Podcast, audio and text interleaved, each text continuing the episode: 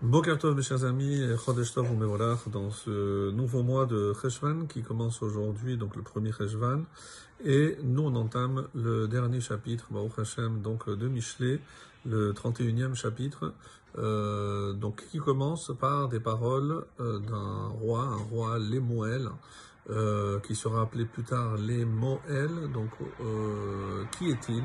Alors, certains euh, diront qu'il s'agit d'un roi de Kedem.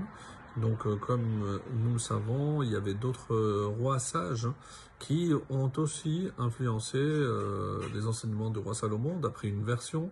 d'après une autre version, les Moël est un kinou, est un surnom pour Shlomo HaMeler.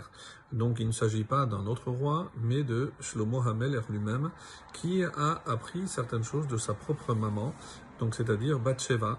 Et c'est comme ça que certains, la majorité en tout cas des commentateurs, vont euh, interpréter ce début du 31e chapitre de Michelet. Alors, qui dit ainsi, Divrei Lemuel Melech, parole de Lemuel roi, Massa Asher Yiseratu Imo. Alors Massa, généralement ici, il y a deux versions, puisque si il ne s'agit pas de Shlomo HaMeler, de Salomon, le roi Salomon, alors qui est-il? Donc il a régné où? À quelle partie géographique? Et certains disent qu'il ne faut pas couper comme euh, nous l'avons fait, on doit dire Divrei Lemuel Melech Massa. Et donc on dira qui est Lemuel, le roi de Massa. Massa c'est donc une région, donc on a identifié. Et euh, le problème c'est que après Asher Imo, donc il manque un verbe, et certains disent que le mot Massa désigne un lieu géographique, donc elle est double signification pour ne pas le répéter. Donc Massa se réfère à ce qui précède, mais se réfère aussi à la suite. Et Massa, c'est des paroles de Nevoa, de prophétie. Nous, on traduira en français par un oracle. Oracle dont sa mère l'avait instruit. Yiserato, donc ici, c'est euh, transmis par rapport donc à la notion de moussard. Donc c'est le moussard de la maman.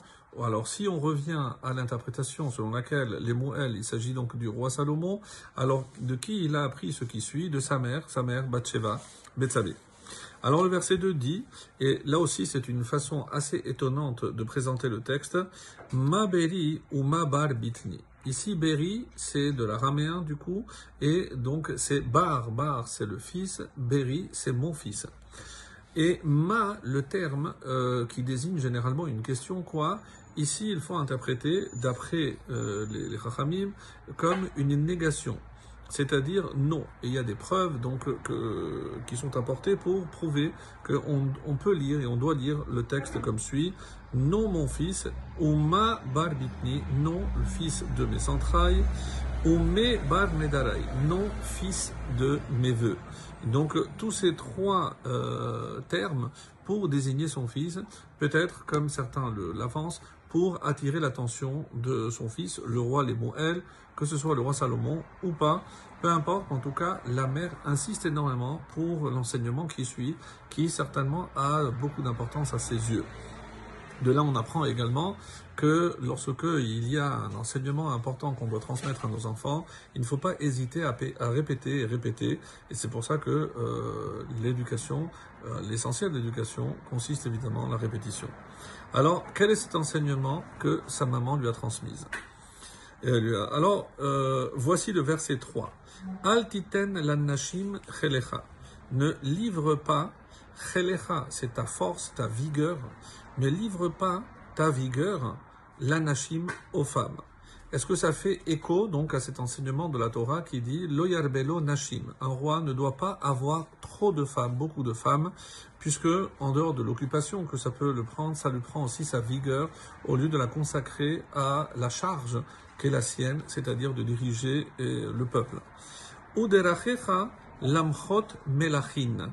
Et là, il y a euh, dans les interprétations, donc difficile, puisque c'est un texte un peu elliptique, donc on ne comprend pas. Derachecha, généralement, donc ni. Alors il y en a qui disent que ce sont, euh, il s'agit ici de bi'a, qui désigne l'acte intime, lamchot melachin.